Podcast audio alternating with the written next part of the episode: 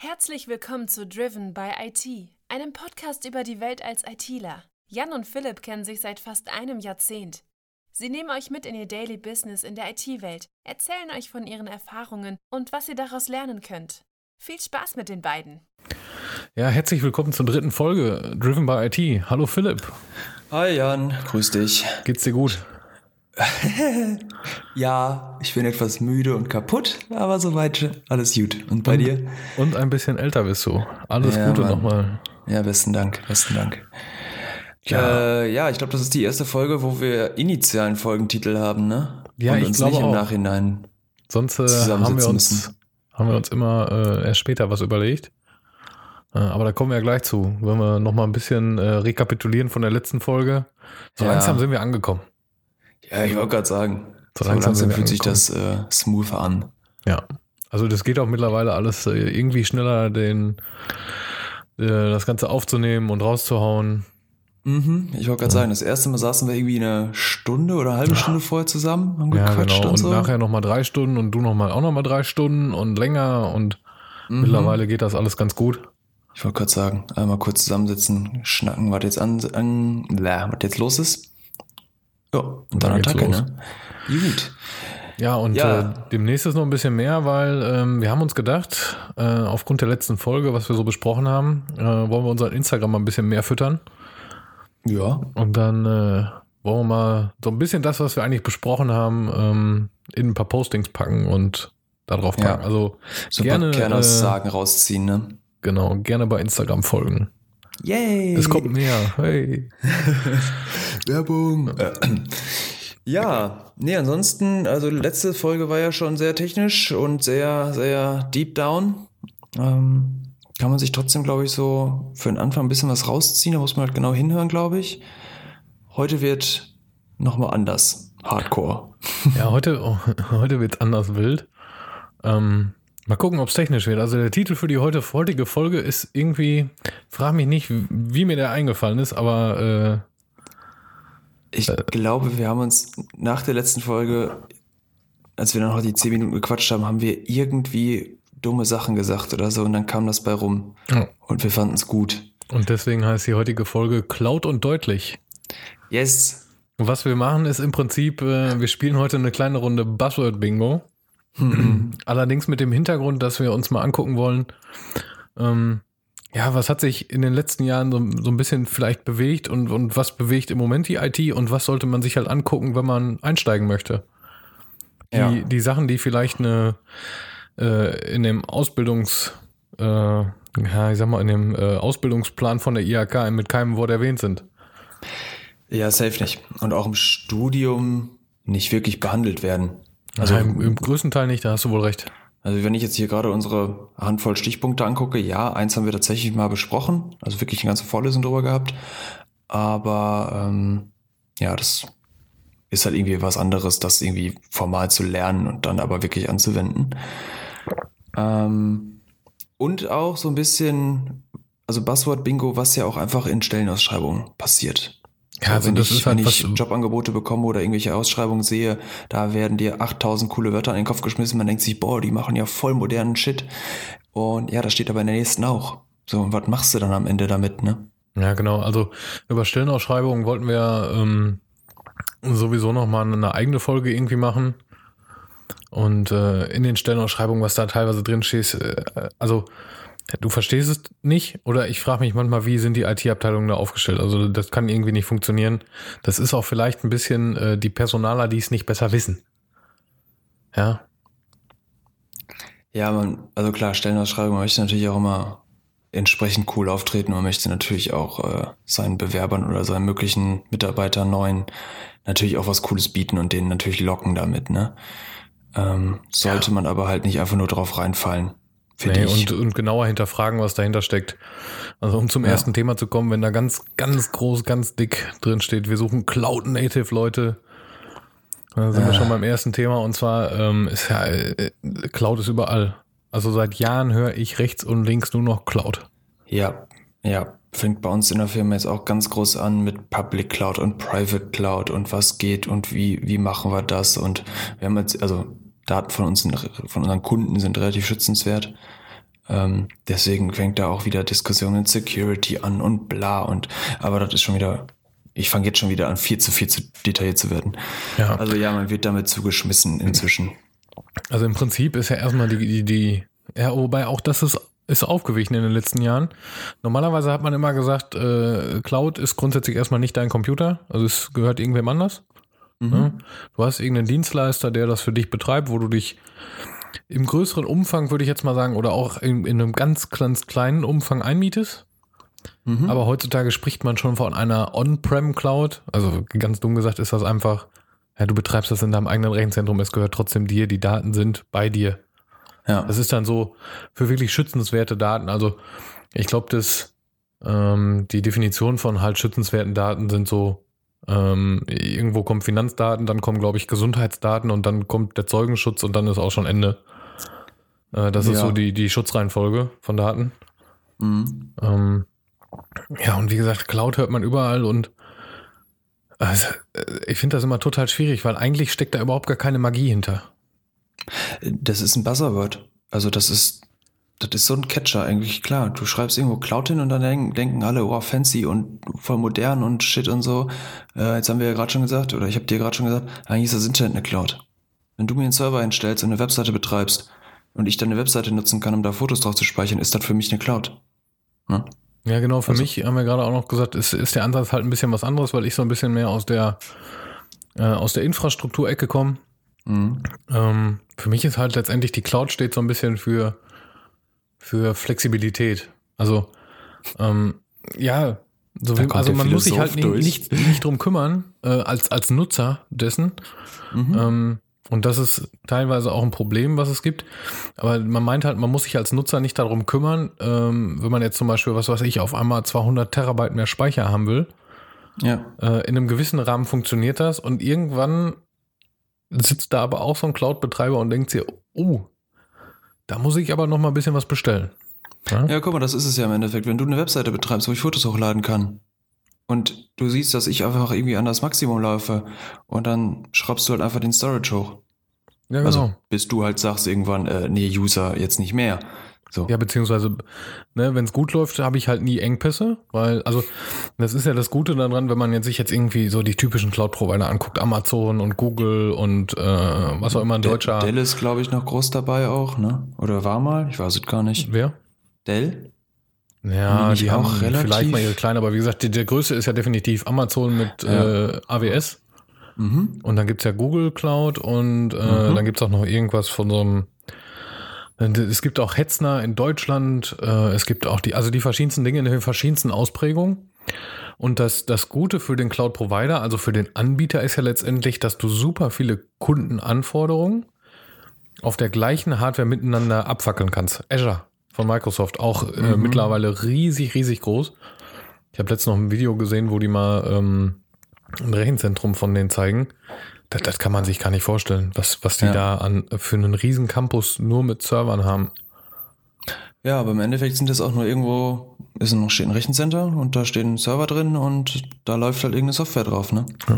Ja, und wie Also mehr gesagt, ist das nicht. also wenn du dann halt riesig viele Kunden hast, kannst du halt deren Anforderungen alle irgendwie vereinen Mhm. Und kannst dann sagen, ich, okay, ich kann flexibler reagieren, weil vielleicht braucht Kunde A weniger als Kunde B, aber ich kaufe sowieso immer das Gleiche. Ja, also da gibt's dann noch viel, viel mehr technischen Hintergrund. Ähm, und dann passt das schon alles miteinander. Ne? Und es kommen Ja. wahrscheinlich nicht alle Kunden zur gleichen Zeit an und wollen jetzt das Doppelte an Leistung haben. Ja, auf jeden Fall. Ja, deswegen, keine Ahnung, ich finde, ja, keine Ahnung, mich mit Cloud zu locken ist so, ja, Leute, was wollt ihr eigentlich von mir? Das ist im Endeffekt, ja, irgendwo wird ein Server stehen, da wird meine Software drauflaufen, so als Anwendungsentwickler halt, ne? Mhm. Äh, das ist für mich ist das so ein Wort, wo ich echt sage, ja, wen willst du damit beeindrucken? Ja. Ich Also, habe ähm, kenne ein anderes Unternehmen, super viele verschiedene Standorte. Also hm, ähm, ich, ja, wie soll ich sagen, also ähm, super viele kleine einzelne einzelne Standorte. Und dann hat auf einmal der Vorstandschef gewechselt und hat gesagt, so, wir machen jetzt Cloud. Hm. Dann brauchen wir nicht mehr so viele Leute, dann brauchen wir nicht mehr so viele Server. Und dann, dann müssen wir auch gar nicht mehr so viel Technik und was auch immer. mhm. Mal davon abgesehen, dass die sowieso schon äh, personell unterbesetzt waren, aber hey. Und dann sagt er, wir machen jetzt Cloud. aber die Architektur vom Unternehmen, dass es da so viele kleine Standorte gab, die passte überhaupt nicht zur Cloud. Mhm. Weil das ja nun mal häufig heißt, oder für mich würde es das heißen, heißt Zentralisierung und das funktionierte da nicht.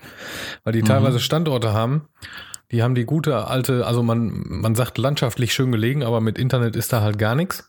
Nee. Und dann kannst du das knicken. Ne? Da musst du vor Ort äh, noch Datenhaltung machen, weil das anders halt nicht möglich ist. Ja, ja. Ähm, ich habe es bei mir in der Firma tatsächlich auch. Wir nutzen halt auch ein, oder wir haben auch äh, einen Cloud-Provider bei uns im Einsatz, jetzt relativ neu, sag ich mal. Der wird allerdings durch so viele Firewalls und Proxys und sonst wo lang geschleift, dass das unendlich langsam ist bei uns. Also ja, das ist halt, ist halt auch nicht machbar, ne? Ja, es ist halt also wirklich, also das internationale Firma halt, ne, das wird offiziell, ist, kommt das halt nicht aus Deutschland. Ähm, also das wird halt nicht von den deutschen Kollegen bei uns jetzt irgendwie äh, gehostet. Aber wir müssen halt mit diesen, ich nenne es jetzt einfach mal ausländischen Produkten arbeiten. Ähm, ja. Und als Deutscher ist es einfach die Hölle oder aus dem deutschen Standort heraus so mhm. bisschen politisch korrekt bleiben hier.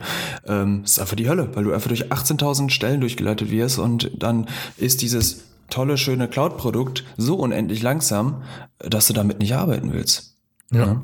Also ja, scheitert auch schon wieder an der Umsetzung. Ähm, ah, deswegen, naja, ganz, ganz komischer Begriff für mich. Kann ich wenig mit anfangen. Ja, also ich glaube, die das Gespräch, was wir hier gerade haben, zeigt ja schon mal, wie, wie kompliziert das ganze Thema eigentlich ist. Mhm. Und ich gebe dir Brief und Siegel drauf. Die Unternehmen, die wirklich davon profitieren, dass sie einen, einen Cloud-Anbieter nutzen, also mhm. irgendwer die äh, Infrastruktur bereitstellen, mhm. das sind extrem wenige. Also zumindest, zumindest äh, monetär beziehungsweise mit, mit Geld ähm, ist, ist meine persönliche Meinung, dass das, äh, ja. äh, dass eine Cloud häufig nicht, nicht viel hilft. Es gibt Produkte, was weiß ich, Ticketsysteme, die, die irgendwie angeboten werden, die dann in mhm. der Cloud laufen oder in der Cloud des Herstellers.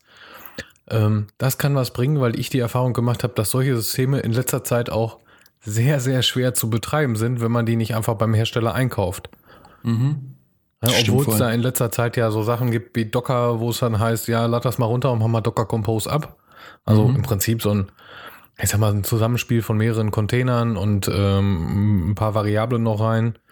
Äh, und dann sagt man so, mach mal ab und dann läuft das schon. Aber auch das ist in, in ähm, gewachsener Infrastruktur, also irgendwas, was schon ein bisschen länger besteht, gar nicht so einfach zu integrieren manchmal. Gar nicht, ja? absolut gar nicht. Ähm, ich verliere dann dauernd den Faden. Heute ist irgendwie, heute ist nicht so gut bei mir. Perfektes Thema auch, ey. Richtige, richtige, schöne, knackige Themen. Und ich bin so ein bisschen dizzy, ey. Ähm, also ich glaube, es gibt sehr, sehr viele coole Anwendungsfälle. Äh, ich glaube auch, dass das Cloud, mal so ganz banal gesagt, richtig geil sein kann. Ähm, aber es halt auch einfach nicht die Lösung für alles ist. Also man kann nicht einfach sagen, wir machen jetzt Cloud und dann ist alles toll und wir sparen uns 50 Prozent der Mitarbeiter so und, und sparen 100 Prozent Kosten oder so. Naja, das funktioniert halt so nicht, ne? Ähm, ja, also du musst dir ja nur angucken oder das ist ja ein Irrglaube, den, den ganz, ganz viele haben. Die sagen, wir haben hier unsere, ähm, unsere Applikation, was auch immer, ne, sagen wir mal da, wo du früher gearbeitet hast. So, ihr hattet eine mhm. Applikation äh, und das ist ja auch Client-Server-Betrieb, wenn ich das richtig im Kopf habe, war das? Äh, yep. Ja, Client-Server-Datenbank, was auch immer. Yep. So, und dann sagt einer so, und wir nehmen die Applikation jetzt eins zu eins und packen die in die Cloud. Und ich sagte, das geht nach hinten los. Weil du brauchst für die Cloud halt auch so, so einen ähm, gewissen also da, da muss eine Applikationsarchitektur drin stecken. Also die, mhm. die muss, um es ganz einfach zu sagen, so ein bisschen für die Cloud gemacht sein. Ja, ja, natürlich. Man sagt ja nicht umsonst, dass man Cloud-Native-Apps schreibt. Ja. Also die müssen das, da muss man halt so ein paar Konzepte beachten. Sag ich mal. Ähm, du kannst nicht einfach hingehen und irgendwas in die Cloud schmeißen. Also, das klingt jetzt auch so banal. Als könnte man einfach sagen, diese Anwendung läuft jetzt in der Cloud. Das ist ja auch kein banaler Prozess. Das kannst du ja nicht mal eben machen. Beziehungsweise man kann das schon machen, das funktioniert auch, aber das bringt ja halt in keinster Weise einen Vorteil, ne? Ja. Also wenn ja. man mal ähm, gucken will, also das ist halt ein, ein, tolles Beispiel einfach genau für solche Dinge, ist äh, wieder mal Netflix.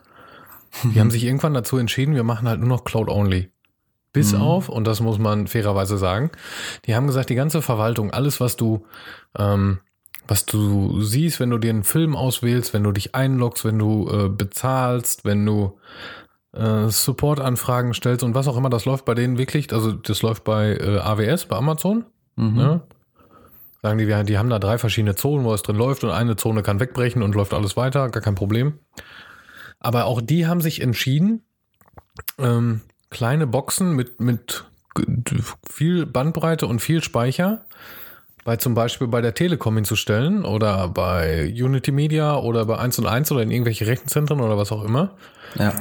Weil da dann die Filme wirklich herkommen, die du dir zu Hause anguckst. Ja, also das heißt, die genau. haben erkannt, äh, das bisschen, oder was heißt das bisschen, aber ähm, diese ganze Verwaltung der Filme, der, der, der Anforderungen, okay, ich möchte jetzt den und den Film gucken. Das ist mhm. super geeignet für eine Cloud, zumindest haben die das genauso gebaut. Mhm. Aber die letztendliche Auslieferung der Daten, die sollte dann doch so nah wie möglich beim, beim Zuschauer sein, will ich mal sagen.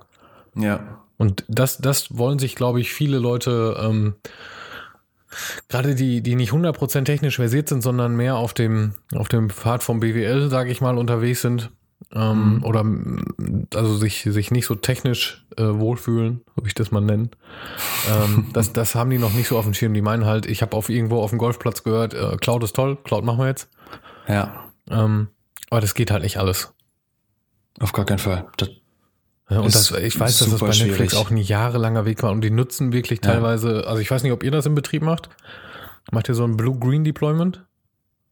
Not, not yet. Not yet. Not yet. Also Blue-Green Blue -Green Deployment ist im Prinzip, man ähm, hat Version A, die läuft gerade ganz gut. Mhm. Und dann äh, deployt man eine zweite Version dabei, die neue und lenkt halt einen gewissen Teil des, äh, der, der Anfragen, die daran kommen, leitet man an die zweite weiter und äh, guckt dann, ist alles gut. Und wenn nein, schmeiße ich die runter und nutze halt meine alte Variante weiter. Ja, ähm, ich weiß nicht, wenn man sich so ein bisschen im Studium befindet oder so, liest man das vielleicht hin und wieder mal, dass für bestimmte Nutzer, keine Ahnung, Google Docs oder sowas, dass da jetzt für bestimmte oder für eine Prozentzahl an Nutzern jetzt neue Features zur Verfügung sind. So im Endeffekt genau das ist das. So, da wird halt einfach mal ein bisschen was ausgerollt, aber halt nicht an alle, sondern erstmal nur so randommäßig an 5% der Nutzer oder so. Dann kann man das mal ein bisschen verproben, schauen, ob das funktioniert und so weiter, was das Feedback ist, etc. Ja, genau. So, also das kriegt man eigentlich auch gerade bei solchen Diensten äh, ja nicht relativ häufig mit, aber wenn man sich da wirklich mal so ein bisschen mit äh, auseinandersetzt, merkt man, wo das überall stattfindet. Ja, wobei, also, also die, die meisten Änderungen kriegt man wahrscheinlich gar nicht direkt mit. So. Ja, ja, es ist jetzt also nicht so, als würden da 3000 neue Features für dich in einem Word-Dokument zur Verfügung stehen, die du dann anklicken kannst oder so. Ja, Aber es sind so, man, man kriegt auch, man, man, hin und wieder findet man wirklich was Offensichtliches. Ähm, aber meistens ist es halt irgendwas im Hintergrund, was man gar nicht checkt. Ja. Und meistens sind die Dinge auch schon so gut getestet, dass sie eigentlich funktionieren sollten. Und dann, dann will man damit halt wirklich die, die Fälle finden, die man mit seinen normalen Testcases da ähm, nicht abfragen kann oder nicht, ja, es nicht drauf geht ja nicht darum, dass du, dass du Fehler findest oder so. Ähm, oder schon. Es geht ja auch einfach nur darum zu gucken, wie die Leute das nutzen. Was kann bei den ganz drei Millionen Spezialfällen von jedem einzelnen Anwender, was geht da kaputt? Ja, genau. Möglicherweise. Genau. So halt, ne? Ja. Ähm, ja, Cloud, ganz tolle Sache. Und dann, dann geht es ja noch weiter, dann sagt einer, ja, mach doch Container in der Cloud, wo wir schon beim ja, nächsten Buzzword wären. Natürlich. Container ist, äh, hat man schon rausgehört, bei uns auch relativ großes Thema eigentlich, ne? Ja, bei mir nämlich gar nicht, witzigerweise. Also zumindest in meinem Bereich nicht. Aber ah, du hattest letztes Mal ja, gesagt, ich hab, dass ich du mit Container ja, Das wäre jetzt der GAU der Woche, aber ähm, ich habe äh, mit, mit Container umgespielt und angefangen. Allerdings mhm. habe ich tatsächlich festgestellt nach dem Austesten, äh, das ist nichts. Mhm. Das nimmt eine, eine Schicht oder setzt eine Schicht zwischen das, was ich eigentlich will, also um das zu erreichen, mhm. die das Ganze verkompliziert. Ja. ja also ich ähm, äh, kann besser die Dinge einfach äh, ja, nativ auf einem Server deployen, anstatt mhm. in einem Container. Mhm. Weil mir das gar keine Vorteile bringt. Und ich bin damit nicht schneller. Wollen wir vielleicht mal kurz einsteigen, Jan, was ist ein Container? Ein Container ist nichts anderes als eine, eine kleine abgeschottete ähm, Umgebung, wo was drin läuft. Mhm. Ähm, Im Prinzip ist das ein, ja, wie soll ich sagen? Das ist ein bisschen weniger als eine, als eine virtuelle Maschine, wenn man es von außen sehen will. Ja. Ähm, ja. Ja, also ich, ich versuche das so technisch so einfach wie möglich zu beschreiben.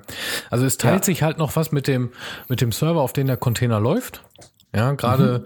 wenn man ein bisschen tiefer geht, wenn man danach suchen möchte, so äh, der Kernel wird sich halt geteilt, wenn man jetzt unter mhm. Linux ist ähm, oder bestimmte ähm, bestimmte Sachen Richtung Netzwerk und so ein Quatsch. Alle werden irgendwie ähm, damit mit mit geschert, sag ja. ich mal. Du bist nicht so abgekapselt wie eine ähm, äh, wie eine virtuelle Maschine, sondern es ist mehr wie äh, wie soll ich das sagen, wie ein einzelner Prozess, der für sich läuft. Weil ja. ein Docker, äh, oder jetzt in dem Fall, ein Docker-Container hat ja auch, weiß ich nicht, Sachen wie ähm, ähm, ein Cron, also zeitgesteuerte mhm. Ausführung von irgendwelchen Aufgaben, ja. ist nicht für Container vorgesehen. Mhm. Ja? Äh, ich hatte mal, ich hatte mal auf einer Konferenz, wo war denn die? Ende 2019, glaube ich, im Dezember 2019 war die. Äh, da hatte ich mir eine halbe Stunde Vortrag oder dreiviertel Stunde Vortrag angehört. Da hat sich jemand hingesetzt. Ähm, ist den Namen noch raus, ist ein richtig cooler Typ. Ähm, der hat gezeigt, wie man, wie es eigentlich auf einem Linux-basierten Container zu bauen. Also der hat sich wirklich mit den Linux-Standard-Tools auseinandergesetzt, weil die Technologien gibt es schon seit 20 Jahren oder so. Ja, so, auch länger. Ja, oder länger halt. Die Leute, die dann wirklich das mit den Containern mit Docker und so weiter hinbekommen haben, haben die ganzen Kram nur sinnvoll miteinander verbunden. Da kam ja. halt nur ein Produkt raus, was man nutzen kann. Und der hat das auf, der, der hat wirklich Low-Level angefangen. Mhm. Und im Endeffekt kapselst du einen Prozess von deinem Betriebssystem ab oder nee, nicht von deinem Betriebssystem, du kapselst den so weg, dass der nichts mehr kann, nichts mehr darf, da kommst du von außen nicht mehr dran, du kommst von innen nicht raus, etc. Und dann schaltet man halt so Sachen ein wie, jetzt hat der auf einmal eigene Netzwerkinterface, damit der übers Netzwerk kommunizieren kann. Dann kriegt der, keine Ahnung, dann kriegt der einen Mount, damit er auf irgendwelche gescherten Dateien zugreifen kann und so weiter. Super geil, äh, weil das hat wirklich den Unterschied von VM und Container gezeigt. Mhm. So, bei der VM hast du ja, die ist ja losgelöst. Ja, die beiden vor allem. ja nichts mit deinem Betriebssystem zu tun mehr. Da und nichts mit deinem Hostsystem. So ein bisschen in den Fall auch ähm, zurück auf das Thema Cloud. Äh, mhm. Wenn du halt mehrere Container nebeneinander in so einem Betriebssystem hat, hast, also ich sage jetzt mal ganz bewusst verschiedene Applikationen, mhm. dann teilen die sich halt auch die Leistung. Ja. Und die Leistung ist flexibel. Wenn der eine sie nicht braucht, nimmt der, nimmt der andere sich die. Bei einer Wenn VM braucht, ja. mhm. ist irgendwann Ende. Ja? Genau, eine VM hat fest zugeordnete Ressourcen. So, ja. wenn du deinen Host aber immer größer skalieren kannst, können auch die Anwendungen immer größer skalieren. Ja.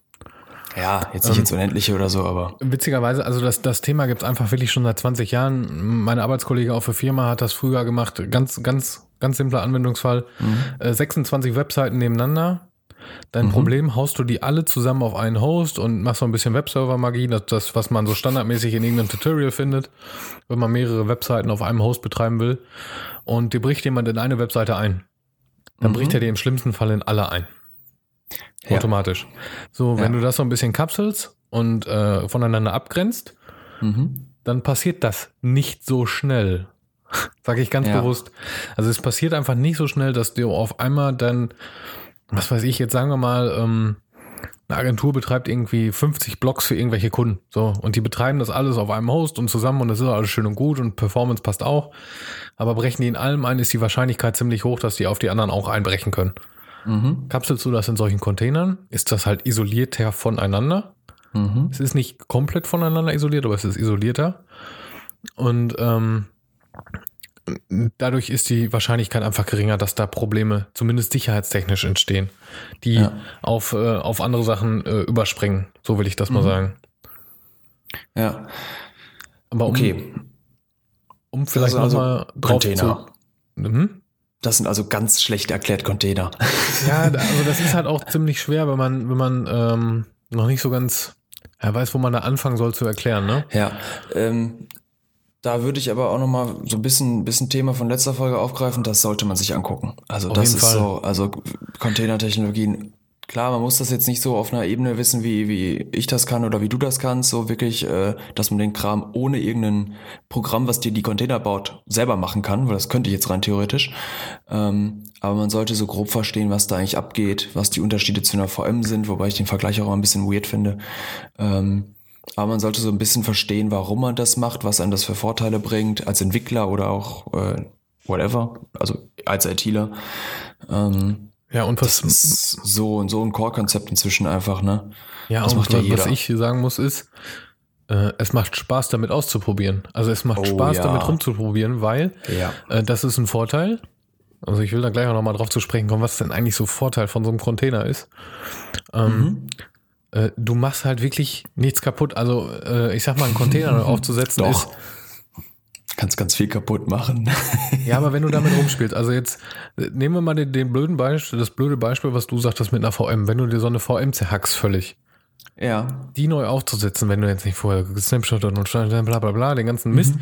So, wenn du die neu aufsetzt, dann bist du, ach, weiß ich nicht, wenn es gut läuft, eine Viertelstunde zugange.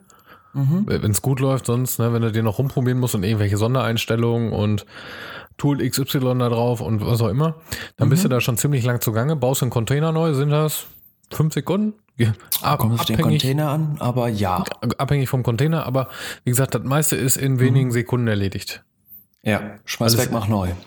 Genau. So, und das ist halt das Coole, warum eigentlich ähm, Containern so viel, so viel Spaß macht, um damit zu testen, vor allen Dingen.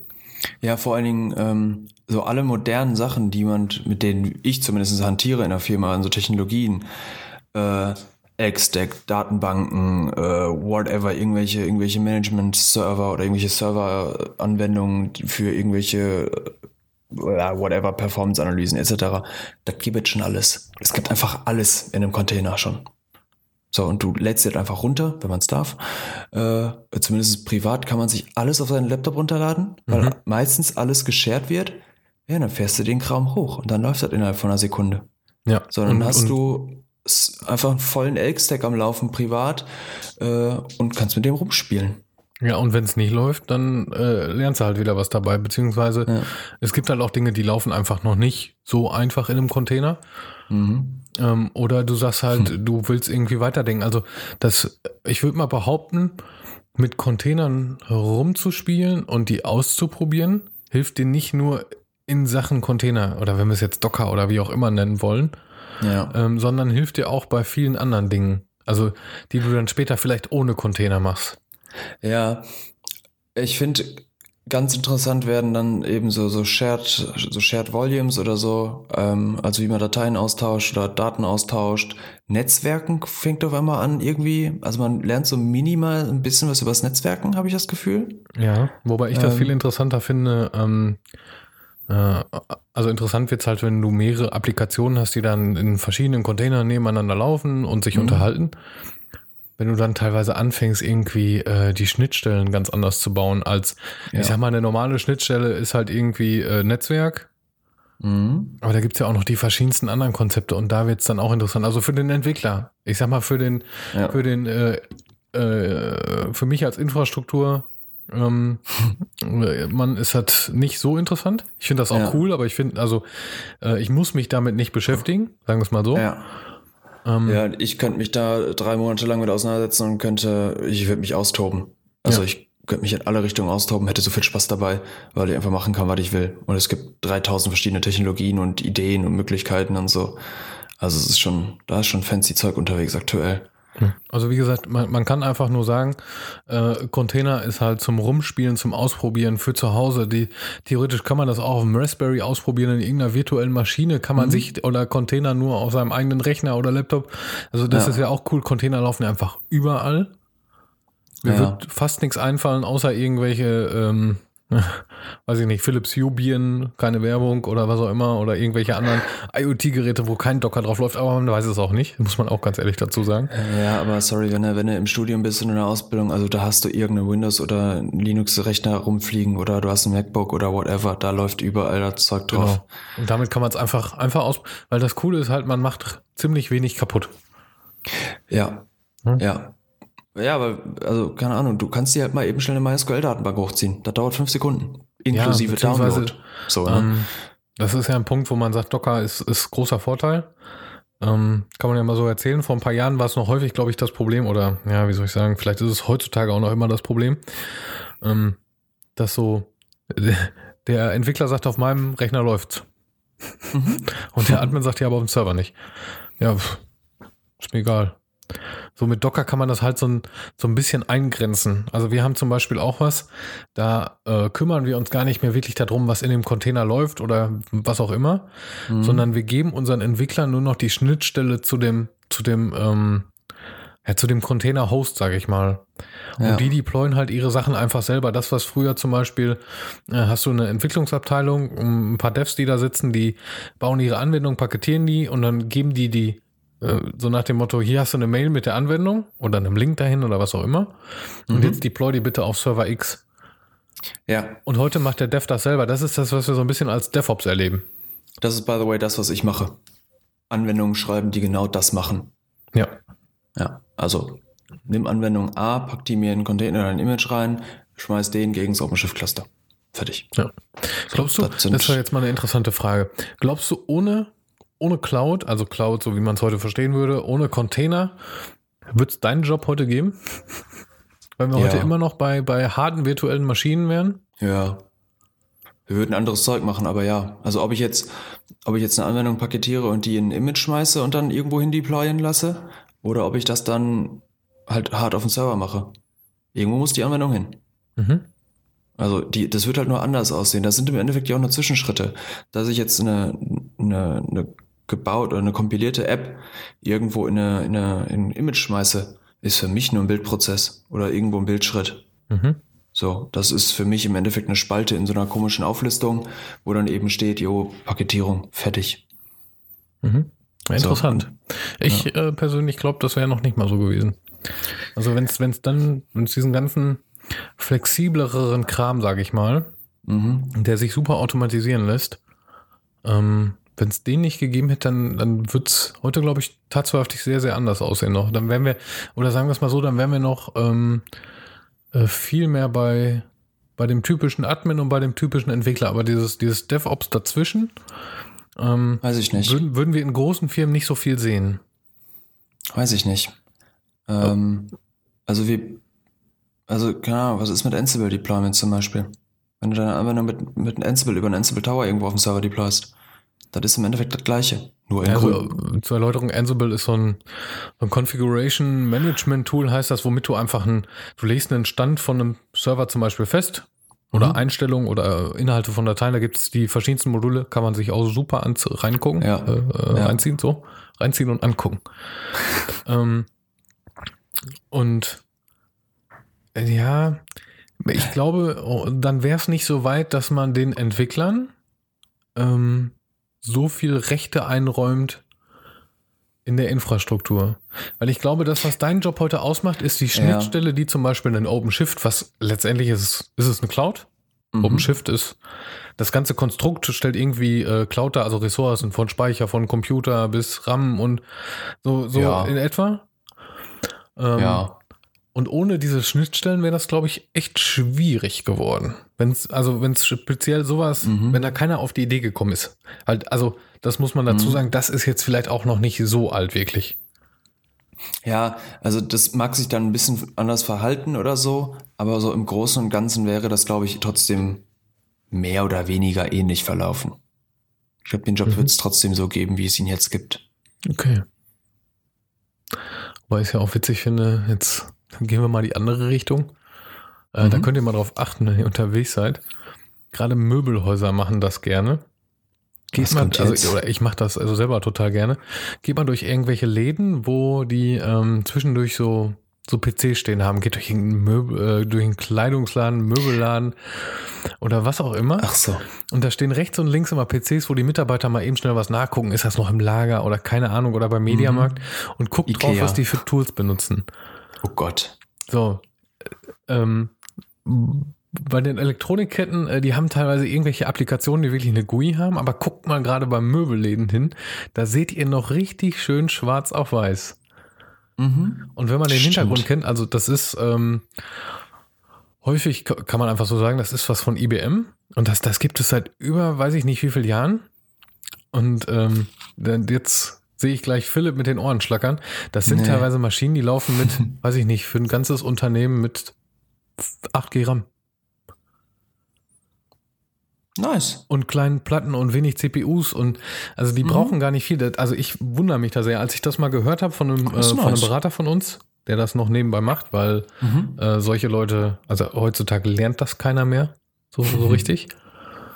Ähm, das ist total witzig, dass so ein ganzes Unternehmen mit so wenig läuft. Crazy shit, ey. Und also das ist interessant, guckt mal rechts und links und wenn ihr da mal so ein bisschen drüber, drüber lest, was da so los ist, ähm, zeigt das auch so ein bisschen, äh, wie gut alte Sachen teilweise noch sind und wie witzig eigentlich neue Sachen auch sind. Das ist krass. Also für unseren aktuellen Applikationsstack, den wir entwickeln, hat unser, hat unser Cluster einfach mal irgendwie, keine Ahnung, 24 Gigabyte Arbeitsspeicher bekommen in der kleinsten Variante so. Und eine Anwendung wird mit, keine Ahnung, 300 MB gestartet oder so.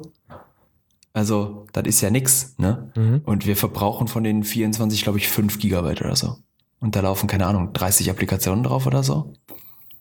Ja. So, aber das ist halt nicht mehr mein Bier. So, ich gucke halt hin und wieder drauf, wie voll ist unser Cluster eigentlich? So, ja, das, das passt noch, ich kann da noch weiter was hinschicken. So, das ne, läuft schon. Ähm, das ist aber, äh, ist aber einfach nicht mein Bier, mich darum zu kümmern. Also irgendwann schon, weil ich der Idiot bin, der dann irgendwo rumrennen muss und nach mehr Speicher fragen muss oder so. Ähm, aber ja, das ist das Coole an der Cloud. In Anführungsstrichen, aus meiner Sicht als Anwendungsentwickler, it's not my beer. Ja, du sagst it's einfach, hey, ich brauche mehr ja. oder was auch immer. Ja. Und äh, du wirst einfach alles gegen die Schnittstelle und äh, der Rest, du hoffst, ja. dass das mit grün zurückkommt. Ja, meistens funktioniert das nicht so gut, aber ja. Ähm, wir haben ja jetzt äh, über Thema über Container gequatscht, ne? Also Container sind ganz schön und toll, die sollte man sich wirklich angucken. Ähm, mhm. Also wie gesagt, innerhalb von fünf Sekunden sich eine Datenbank hochfahren ist ultra sick. Und wenn die kaputt geht, dann machst du einfach eine neue auf, gar kein Ding. Ähm, und in dem Zusammenhang wird auch immer wieder mit Microservices oder wird die eh damit noch mit Microservices ankommen? Das ist irgendwie eine Kombination, die finde ich in Stellenausschreibungen andauernd, inzwischen nicht mehr ganz so häufig. Äh, einfach nur, weil ich halt nicht mehr irgendwie als Anwendungsentwickler suche. Ähm, aber wenn du als Anwendungsentwickler suchst oder als Software-Engineer oder so, Containerisierung inklusive Microservices, immer, in jeder drin. Gefühlt. Was sind denn Microservices? Ja, Microservices sind, ist eigentlich eine Architektur. So, und jetzt gucken wahrscheinlich alle blöd aus der Wäsche. Äh, ja, Software wird nach einer Architektur gebaut. Also ähnlich wie man mh, hm, ähnlich wie man ein Haus baut. Also man hat ja einen Plan davon, wie man das bauen möchte. Ja, man wie, hat eine Vorstellung davon, wie es im Endeffekt, wie was zusammenläuft, damit es im, genau. im Falle von einem Haus gut aussieht und sich gut drin wohnen lässt. Ja, genau, genau. Und wie man, also, keine Ahnung, meine Aufgabe an dich ist, wie, wie bringst du 20 Leute unter? Auf, keine Ahnung, 30 Quadratmeter. Wie machst du das? So, dann ist es dein Job halt, eben eine Architektur zu entwerfen, dass das passt und dass alle damit glücklich sind. Und dass halt nicht jeder irgendwie nur auf so einem Quadratmeter wohnen muss oder fünf, sondern dass das vielleicht ein bisschen nett ist und so weiter. Ne? Mhm. Und dass sich jeder so ein bisschen ausfalten und erweitern kann, wie er will. Ähm, und man muss halt, also bei Architektur muss man sehr viel beachten. So, Microservices splittet das Ganze eben jetzt auf. Du würdest mir vielleicht jetzt ein Hochhaus hinsetzen, wo jeder in seiner eigenen Etage wohnt, ne? Ich würde dir jetzt 20 Einfamilienhäuser in Reihe hinstellen. So. Und jeder kann in seinem eigenen Haus machen, was er will. Mhm. So. Und die sind aber alle miteinander verknüpft. Das mit den Häusern ist nicht so das beste Beispiel, fällt mir gerade auf. Naja. also im Endeffekt, im Endeffekt splittest du hat jeder seinen eigenen Bereich, jeder hat seine eigenen Verantwortlichkeiten etc. Und das splittest du in eine einzelne Anwendung und die arbeitet für sich alleine, macht ihre Aufgaben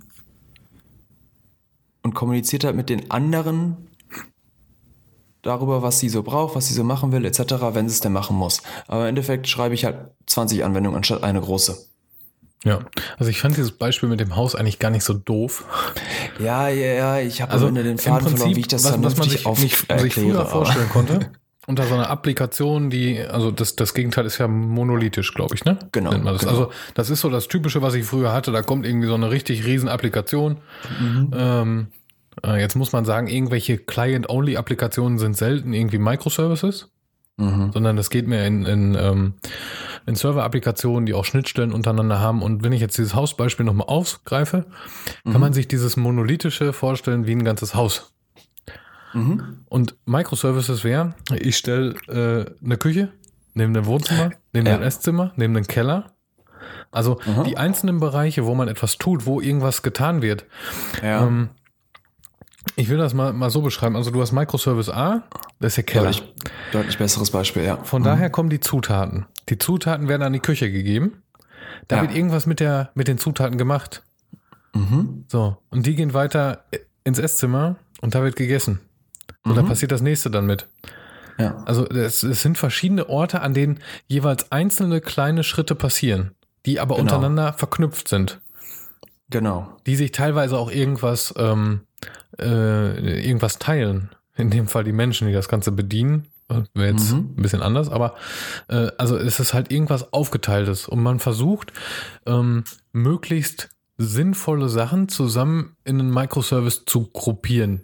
Naja, was heißt zu gruppieren, aber ja. möglichste ähm, Hallo, hallo Netflix, äh, wenn ihr uns äh, sponsern wollt, ruft an. Ähm, Netflix sagt zum Beispiel, die haben einen Microservice dafür, ähm, dass die mit diesem Microservice berechnen, was du als nächstes gucken möchtest. Mhm. Ja, die haben auch einen Microservice dafür, der sagt, okay, du bist eingeloggt. Mhm. Oder die haben einen Microservice dafür, der guckt und abspeichert, äh, da warst du das letzte Mal bei der und der Serie. Mhm. Ja? Oder die haben ja. einen Microservice dafür, äh, der nur losläuft, wenn es Zeit wird. Also den gibt es gar nicht die ganze Zeit. Und die Coverbilder für Filme generiert. Mhm. Ja. So ja. muss man sich das vorstellen. Also es sind ganz, ganz viele einzelne kleine Dinge, die äh, für sich immer die, laufen. Die ihre eigene ganz spezielle Aufgabe haben. Ähm, ja, kann man sich auch so ein bisschen wie so eine Arbeitsgruppe von Menschen vorstellen. So, jeder kriegt, nimmt sich so den Teil von, von dem Stapel, den er machen will oder den er gut kann und mhm. bearbeitet nur den. Klar, kommuniziert er zwischenzeitlich mit seinen Kollegen, weil er irgendwelche Fragen hat oder irgendwelche Probleme hat oder Input von den anderen braucht. Ähm, so, ey, hier, ich muss das und das Problem lösen. Dafür muss ich aber wissen, wie du das machst. Alles klar, jetzt weiß ich, was du, was du machst. Jetzt kann ich das hier lösen und so weiter. Mhm. Ähm, ja, und am Endeffekt so aus. Der Chef ist jetzt mal in Anführungsstrichen der, der, äh, der, der User, der teilte diesen Arbeitsstapel aus und am Ende kriegt er das Ergebnis geliefert. Ne? Ja. Ja, so, und Microservices bieten sich wunderbar an, in Containern zu deployen. Mhm. Ähm, eben weil die einzelnen Teile unterschiedliche Aufgaben machen und unterschiedlich stark beansprucht werden können. Ähm, bleiben wir mal bei dem Haus. Keine Ahnung, vielleicht wohnst du in einer WG, da werden, da werden die einzelnen Zimmer vielleicht nicht so stark benutzt wie die Küche, weil da ja ganz viele Leute drin kochen. Ne? Na, ich würde es mal anders sagen. Ähm, stell dir vor, du hast ähm, äh, du hast eine WG-Party und du hast 50 Leute mhm. zu Besuch. Mhm. So, die 50 Leute, die passen alle in dein Wohnzimmer rein. Mhm. Aber die 50 Leute wollen noch was zu essen haben und eigentlich könntest du dir jetzt fünf, Küche, äh, fünf Küchen brauchen. Mhm. Das heißt, das, was du viel brauchst, wenn, äh, wieder zurück zum Beispiel, wenn Netflix jetzt sagt, wir müssen jetzt an dieser Stelle müssen wir äh, die, die ganzen Cover generieren. Mhm. Oder jetzt ist gerade Primetime, 20.15 Uhr und alle mhm. Leute gucken Filme und wir müssen für alle Leute berechnen, ähm, was los ist, dann müssen die diese äh, einzelnen Microservices unter Umständen gar nicht größer deployen, also mit mehr Leistung, sondern mhm. die bauen davon einfach mehr Instanzen. Und dann kommt so, genau. so Themen, wenn man danach suchen will, kommt so Load Balancing rein, was dann heißt, man, man verteilt auf viele verschiedene Dinge. Ähm, also das nennt man dann, das ist auch so ein Buzzword, was im Moment wieder losgeht, ist Skalierung. Ja, ja, horizontale, vertikale Skalierung, bla bla bla, ich weiß. Wie auch äh, immer. Aber das sind halt so Vorteile, die nimmt man dann mit, wenn man äh, auf Microservice setzt. Aber auch ja. da wieder die Warnung, nicht alles eignet sich dafür. Ja, hm? das stimmt. Ähm, wir haben jetzt tatsächlich das, was ich ja die letzten Wochen so treibe, Anwendung umgeschrieben. Die startet halt in ihrem Bauch nochmal e-, extra Prozesse. Das heißt, da läuft eine zweite Anwendung drin. Ähm, das ist in der Containerwelt und so weiter, ist das nicht so ganz geil. Ähm, ist doch nicht so ganz gewollt. Eigentlich, nimmt man, eigentlich sagt man immer, um nochmal auf Container zurückzukommen, ein Container, ein Prozess. Ja, aber dann ist halt die Frage, wie du Prozess definierst. Ne? ist jetzt der Prozess von unserer, also ist das jetzt wirklich ein Prozess Betriebssystemebene oder ist es ein Prozess aus fachlicher Sicht, die Arbeit muss getan werden? Ja, also und dann, für mich, für mich wäre das so ein, äh, sagen wir mal, irgendwas, was, was ent, ja, also man merkt, das ist echt, echt schwierig zu definieren. Ne? Das ist heute alles so, so super flexibel. Ja. Also es gibt nicht die eine perfekte Definition mit dem ganzen Kram so. Ähm, ja, also auf jeden Fall mussten wir halt, also unsere Anwendung startet halt einen Prozess intern und die laufen teilweise mal ein paar Stunden, diese Prozesse so, ne? Das ist in unserer Cloud-Umgebung oder in unserer Cluster-Umgebung absolut ungeil. So.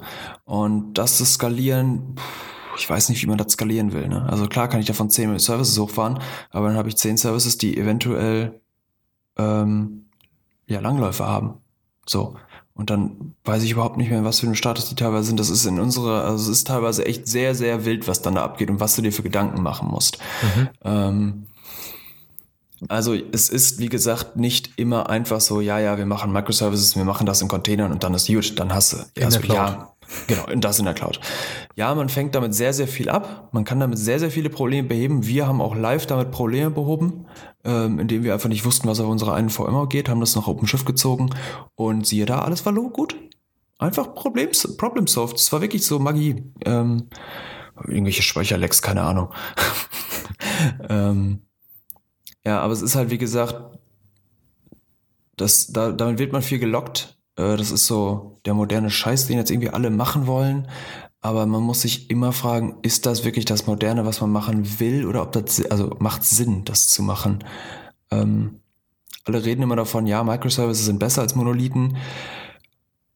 Ich, du kannst mir sicherlich jetzt zehn Anwendungen nennen, Jan, oder so, und ich kann dir bewerten, ob das sinnvoll ist, die als Monolithen zu schreiben oder nicht. Weißt du so, du würdest, wenn du mir jetzt sagst Spotify für Windows, da würde ich nie im Leben auf die Idee kommen, das als Microservice zu bauen. Nee, also vielleicht macht es im Backend Sinn, aber also alle Frontend-Anwendungen, keine Ahnung, wie man das als Microservice machen will. Geht bestimmt irgendwie, keine Ahnung. Aber es sind so viele Sachen, schreib den Monolithen, weil du bist meistens schneller dran. Und die ganzen Probleme, die du in Microservices einhandelst, ähm, die hast du bei Monolithen teilweise gar nicht, ne? Ja, Hat also nicht nur Vorteile. Äh, es ist, ähm, also sag mal, das, das Produkt, was ich betreue, ich mache ja unter anderem auch Backup. Mhm. Ähm, also wir, wir verwalten äh, horrende Mengen von Daten, will ich jetzt mal einfach sagen. Und äh, es gibt noch, noch Kunden oder Nutzer von dem Produkt, die äh, wesentlich äh, mehr Daten da, also mehrere äh, Petabytes da reinschieben. Mhm. Äh, das Teil ist nach meinem Verständnis her ein Monolith. Mhm. Ja, es gibt eine Datenbank, eine gute alte DB2. Sauber. Ja, also wenn man mal danach googelt, das ist jetzt nicht die Datenbank, die am meisten eingesetzt wird. Mhm. Aber die funktioniert tatsächlich und das ist ein Monolith. Ähm,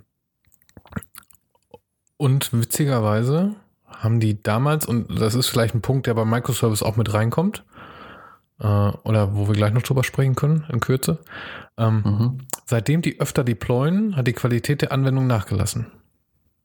Mhm. Das heißt, die versuchen so ein bisschen das, was man eigentlich heutzutage bei Microservice macht. Das ist ja häufiger deployen. Ja. Äh, das machen die da mittlerweile auch und das ist nicht gut. Also mhm. früher hatten wir ein Patch, zwei im Jahr vielleicht. Mhm. So, und damit haben die, du hast zwar, wenn du Probleme hattest, kriegst du was extra, aber sonst die, die normalen Releases kommen so ein, zweimal im Jahr. Ja. Und äh, damit lief alles. Und das andere, Microservice werden halt häufiger deployed, sage ich mal, beziehungsweise gibt es ja. häufiger neue Versionen. Und das ist auch nicht mal ganz so gut. Hm. Ja, das kommt halt darauf an. Ich habe übrigens ja, also, gerade ich muss mich gerade mal selber, selber korrigieren. Ich habe total Schwachsinn erzählt. Das sind alles Server-Architekturen, über die wir hier reden. Ne? Also das im Frontend zu machen oder irgendwelchen Client-Applikationen macht eh keinen Sinn. Nur mal eben kurz richtig stellen. Ähm, ja, also guck mal, wir, wir mit unseren Anwendungen, wir haben, wie gesagt, so 20, 25 im Einsatz oder so.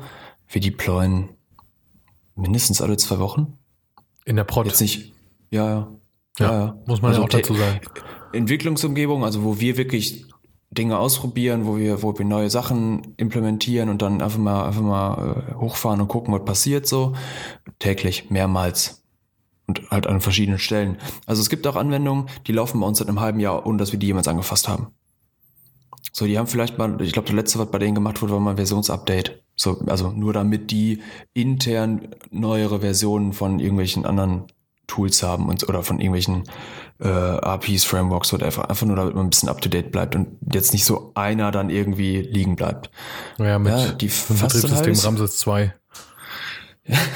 ja, die fasst einfach ein Jahr nicht an oder ein halbes Jahr. So, ja, mein Gott, brauchst du halt nicht. Wenn der Teil funktioniert, who cares, ne? Aber sonst, daily, daily. Und ja, Prot wöchentlich, alle zwei Wochen halt, ne? Also wie gesagt, das, das passiert halt nicht, weil selbst die, die, die, das ist halt, äh, also wie soll ich das sagen? Da bin ich ein alter Admin oder die, die mhm. Produkte, die ich äh, äh, nutze, sind alt. Also das Betriebssystem, was ich jetzt einsetze, gibt es im Prinzip so seit, ja, weiß ich nicht, 35 Jahren länger.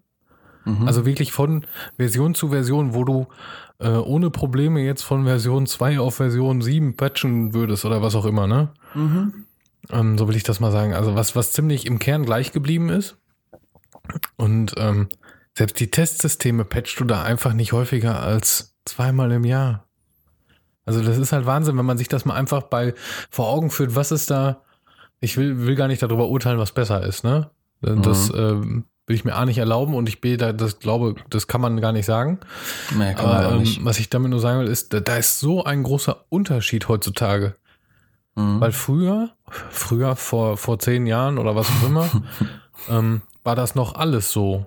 Also da hat man monolithische Anwendungen gehabt, die wurden regel, äh, regelmäßig aber nicht, nicht häufig gepatcht oder mhm. abgedatet.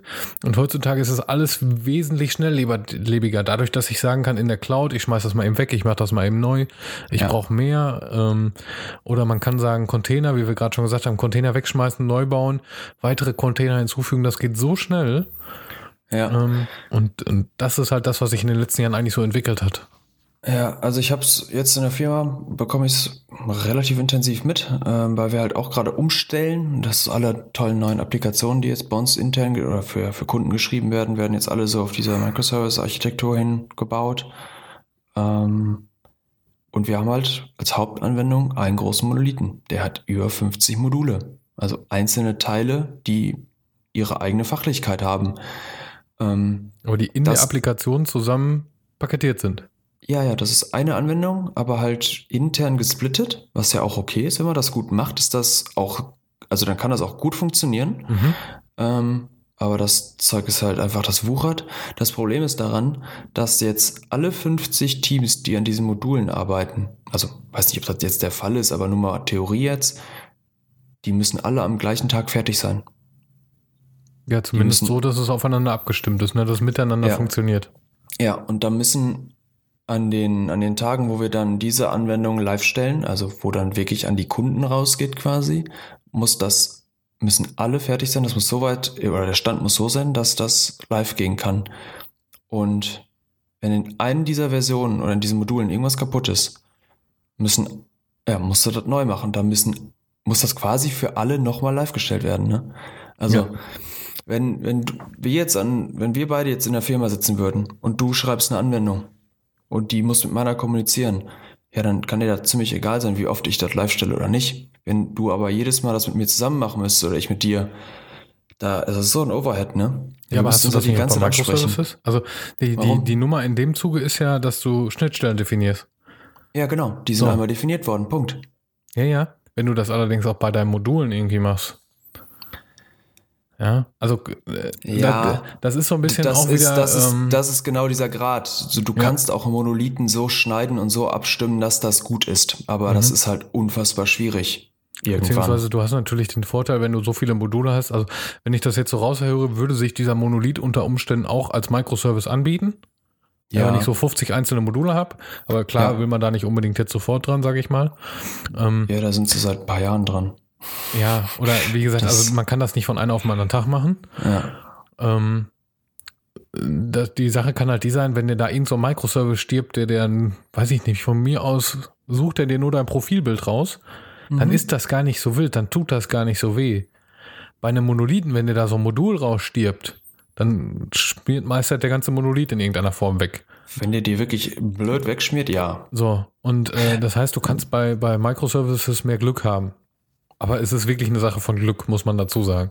Ja, also wenn man das vernünftig macht, dann hat man da auch gar nicht so Probleme mit. Ähm, aber das ist halt schwierig. Du hast halt eine riesige Anwendung und allein schon so Bildprozesse, also Anwendung paketieren, bauen, mhm. testen, mhm. dauert auch einfach ewig. Ja. Ähm, je größer deine Anwendung wird, desto länger läuft der Kram einfach. Ja, weil es einfach, weil die Anwendung, die das macht, einfach mehr zu tun hat. Wenn ich dir zwei Zeilen Code gebe, dann ist die innerhalb von, was weiß ich, 0,4 Millisekunden ist das übersetzt und fertig, ne? Aber wenn du da jetzt, keine Ahnung, 5 Millionen Zeilen Code hast, ja, ciao. Das muss ja irgendwie alles durchgegangen werden. Ne? Ja, genau. Und das nimmt dann die Geschwindigkeit wieder raus, mit der du das, was du gerade getan hast, testen kannst. Ne, das ja. kommt ja auch noch dazu. Dann kommt es noch dazu, dass du so eine riesige Anwendung, je nachdem, kann bei euch auch anders sein, aber du kannst das auch vielleicht mal nicht eben lokal testen, ne? Nein, kannst du nicht. Weil da sind ja zig Umsysteme auch dran. Du quatschst ja mit, was weiß ich, von mir aus irgendwelchen Ticketsystemen, irgendwelchen Passwortmanagementsystemen, du quatschst mit, was weiß ich, ne? Ähm, ja, du, du hast, hast glaube ja ich, wenn ich, das, wenn ich das richtig verstehe, hast du ja euren Monolithen und der hat schon 50 Module in sich drin und der ja. quatscht wahrscheinlich nochmal mit 150 weiteren äh, irgendwelchen anderen Extern Services, Modulen. irgendwelchen Schnittstellen. Mhm, genau. Ja, also, so, ja. Pi können ja die wildesten Sachen sein. Das kann ja davon äh, irgendwelchen, ja. äh, muss ja nur Dateispeicher sein, äh, ganz einfach. Das kann aber auch irgendwelche hochkomplizierten SAP-Systeme, irgendwelche Datenbanken. Mhm. Das mhm. kann auch von mir aus nur ein beknackter E-Mail-Dienst sein. Ja. ja. Aber da das sind ist unendlich Schnittstellen und dann wird es richtig, richtig kompliziert. Genau, so. Und wenn ich jetzt aber wirklich nur mein eines kleines Feature bei meinen, keine Ahnung, mein Kunde kann sich anmelden und hat dann sein oh, schönes, tolles Bildchen da oben, ne? Oder kann seine E-Mail-Adresse bei mir ändern. Wenn ich das testen will, dann will ich keine 800.000 Umsysteme irgendwie erreichbar haben und so weiter, mhm. ne? Also, horrende Ausmaße kann das annehmen. Auf der anderen Seite, wenn du das klug machst initial und das wirklich durchdacht hingehst, brauchst du auch keine Microservices. Dann kannst du auch einen Monolithen gut aufbauen. Ja. Aber dann musst du halt solche Probleme adressieren. Ne? Bei Microservice hast du dafür halt andere Probleme. Genau, also das, das ähm, im Moment sieht man so ein bisschen den Trend, ich glaube, das kann man mitnehmen. Microservices mhm. sind hoch im Trend, Container sind hoch im Trend, Cloud ist hoch im Trend. Alle ja. diese ganzen Sachen, das, was man so bei Buzzword Bingo für IT halt mitnimmt, äh, ja. die sind alle im Trend, aber alle Dinge, die es davor gab als Alternativen, ich glaube, man, man kann durchaus sagen, die sind nicht schlecht. Die haben nee. alle ihre Vor- und Nachteile. Eben das, also klar, man kann sich das mitnehmen, das fand ich jetzt gut von dir. Ähm, aber was man auf jeden Fall auch, man darf halt nicht auf diesen, diesen Marketing-Gag reinfallen, so, dass man da mit irgendwelchen tollen neuen Konzepten zugeschmissen wird und dann sagt, ja, das ist jetzt äh, hier mein heiliger Gral und danach arbeite ich. Mhm. Nee, es gibt Alternativen und man muss das wirklich genau abschätzen, was man da tut. Und, so, und deswegen muss man sich halt mit solchen Dingen auseinandersetzen und die kennen, damit man für seinen Anwendungsfall, der jedes Mal speziell ist, wirklich die richtige Entscheidung trifft. Was will ja, ich eigentlich machen? die richtige Technik nimmt. Also das fängt ja, ja, bei dem allem, was wir heute besprochen haben, fängt das an. Das, das hört aber da noch lange nicht auf. Ne? Also der, der nächste große Punkt ist, was für eine Programmiersprache nehme ich, dafür. Ich wollte gerade sagen, da, da fängt es schon an. Welche Programmiersprache nimmst du? Ne? Da geht's, also ähm, viele Leute sind ja so ein bisschen, ich sag mal, die, wenn du jetzt wie viele Programmiersprachen schreibst du fließend? Nee, aber, aber so mit, mit denen du dich so halbwegs beschäftigt hast. Also mit Java. So. Ja, Java und TypeScript halt, JavaScript, aber da bin ich, keine Ahnung, semi gut dran. So, aber dann, dann ist auch schon eigentlich fast Ende, ne? Also du. Ja, also ich krieg sicherlich noch ein paar Zahlen Python hin und Bash und also Go und C und das, also das funktioniert noch irgendwie alles. Das heißt aber nicht, dass ich nicht alle zwei Sekunden googeln müsste. So, aber da gibt's ja noch ultra, also das ist, das ist ja ein Prozent, zwei Prozent und ich sage jetzt mhm. mal vielleicht so ungefähr 10% von dem, was wirklich produktiv in großen Sachen verwendet wird. Jo. So will ich das mal sagen. Das heißt, mhm. da gibt es noch so, so viel anderes, was du mit, schon mit, mit etwas längerer Berufserfahrung mhm. ähm, einfach immer, also wo du auch äh, nicht drin steckst, weil du musst es nicht. Ne? Ja. Vielleicht magst du es nicht. Also das ist ja immer so ein bisschen, wundert man sich auch. Äh, da kommt sehr viel Subjektives dazu, ob man es mag oder nicht. Ja. Auch in meinem Job. Ähm, und wie gesagt, äh, da, das, was du ja gerade sagen wolltest, so eigentlich glaube ich, äh, man muss sich halt auch einfach umgucken und das Beste für auswählen für das, was man mhm. gerade vorhat. Ja. Ja, es macht zum Beispiel auch keinen Sinn, äh, wenn jetzt irgendjemand sagt so, ja, hier Java ist, ist irgendwie voll toll und so weiter und mit Spring Framework kannst du richtig geil Microservices schreiben und so weiter. Ja, wenn du die Sprache nicht kennst, bringt dir das gar nichts. Wenn ja. du allerdings dafür, keine Ahnung, Golang kannst oder so oder Rust, ja, dann nimm halt das. Weißt du, das ist ja auch mal so eine Sache. Ich habe mich mal, vor ein paar Monaten habe ich mich mal hier zu Hause hingesetzt und wollte tatsächlich wieder ein bisschen was basteln. Hab Python, Django plus React mir rangezogen dafür, ne? Mhm. Was meinst du, wie weit ich gekommen bin? Bis Hello also, World. Ja, ein bisschen weiter schon, aber das ist so ein Krampf gewesen für mich, weil ich halt mit anderen Technologien vertraut bin. Mhm. Die Idee an sich ist total simpel. Die hacke ich dir in meinen gewohnten Technologien, ja, zwei Tage runter. Gar kein ja. Ding. Ähm, und ich habe irgendwie vier Wochen lang mich in diese Technologien eingearbeitet. Also das war so ein bisschen auch der Sinn davon, dass ich neue Technologien kennenlerne, neue Sprachen und so weiter. Ähm, das kann man zu Hause machen, aber nicht im Job wenn dein Chef da auf der Matte steht und du Zeitdruck hast und das ja. Zeug raus muss. Ne? Wobei ist, aber das ist schon wieder ein Thema für die nächste Folge. Wobei ja. es halt cool ist, wenn dein Chef sagt, äh, es gibt äh, ein Konzept, ähm, hier freier Freitag. Also du musst mhm. zwar arbeiten, aber du kannst dir halt das angucken, was du willst. Ja. Und das bringt einer Firma unglaublich viel, aber da müssen wir auch irgendwann später nochmal drüber reden, über solche Sachen. Ja, gerne, gerne. Aber ja, immer so ein bisschen, man muss sich halt wirklich viel mit dem Zeug eigentlich auseinandersetzen, wenn man gut werden will, sag ich mal. Ne? Ja. Ja, ja ich glaube. Äh, wir sind wir so ein bisschen zeitlich auf einmal schon am Ende. Oh, keine Ahnung, wir können auch gerne mal länger quatschen. Ich bin da relativ flexibel. Ah, ich glaube, wir haben für heute, also mein Kopf wäre jetzt voll, wenn ich das gehört hätte. Ich glaube, meiner auch schon lange. Ich meine, meiner ist auch eigentlich voll. Ne? Jetzt bin ich gerade aufgewacht. Äh, hast du ja, denn, glaub, obwohl du äh, äh, frei hast, hast du denn noch irgendwas, was du diese Woche verbrochen hast, was nicht gut lief? Diese Woche? Du meinst jetzt arbeitstechnisch oder so? Ja, oder Kram in der Schublade. Oh, Kram in der Schublade. Ähm, puh. Schwierig. Hast du was? Dann kann ich überlegen. ja, ich habe, äh, ja, sagen wir es mal so, das ist äh, ein exemplarisches Beispiel für was man eigentlich tun sollte. Mhm. Ich weiß nicht, wie viel es aufgefallen ist, aber ich habe verkackt, den Podcast passend online zu stellen. Das ist mir nicht aufgefallen. Was hast du gemacht? Was hast du gemacht? Wir, wir, haben ja sonntags 10 Uhr. Mhm. Äh, das, äh, die Oberfläche von unserem Podcast-Zeug meinte allerdings äh, 10 Uhr abends. Wow. Weil da steht äh, 10 Uhr AM und PM und ich habe nur mhm. 10 Uhr und auf das PM nicht geachtet. Ah. Und deswegen war es so, also nach ungefähr 20 Minuten ist mir aufgefallen, das heißt 20 nach 10 hat, war die gewohnt, die Folge online. Aber ähm, ah. dazu will ich einfach nur mal sagen, monitort jeden Scheiß, den ihr könnt. Alles an Zahlen, die ihr irgendwie zu Performance, zum irgendwas, was ihr checken könnt, ob alles in Ordnung ist überall, wo ihr nicht dran denken müsst und das jemand anders für euch macht oder eine andere Anwendung, zum Beispiel in einem Microservice, in einem Docker-Container, in der Cloud, äh, die das für euch überwacht, äh, mhm. das hilft. Ja. Ähm, ja, passend dazu ist mir jetzt auch gerade was eingefallen. Ich hatte Freitag habe ich äh, habe ich endlich ein richtig schönes Problem von uns gelöst, was wir seit einem Jahr haben. Ähm, und dann habe ich das mal in unserer Entwicklungsumgebung hoch äh, live gestellt und dann war so, ey cool, funktioniert ja und so weiter. Und dann wollte ich lokal irgendwas anderes machen, habe mir den ganzen Kram also lokal nochmal hochgefahren und ging nichts mehr hatte ich mich einfach ausgesperrt. Und dann war so, boah, verdammt, was habe ich denn jetzt kaputt gemacht? Allen schon Bescheid gesagt im Team, so, ey, wenn ihr lokal nicht arbeiten könnt, bin ich schuld. Macht bitte das und das dann, etc. Ne?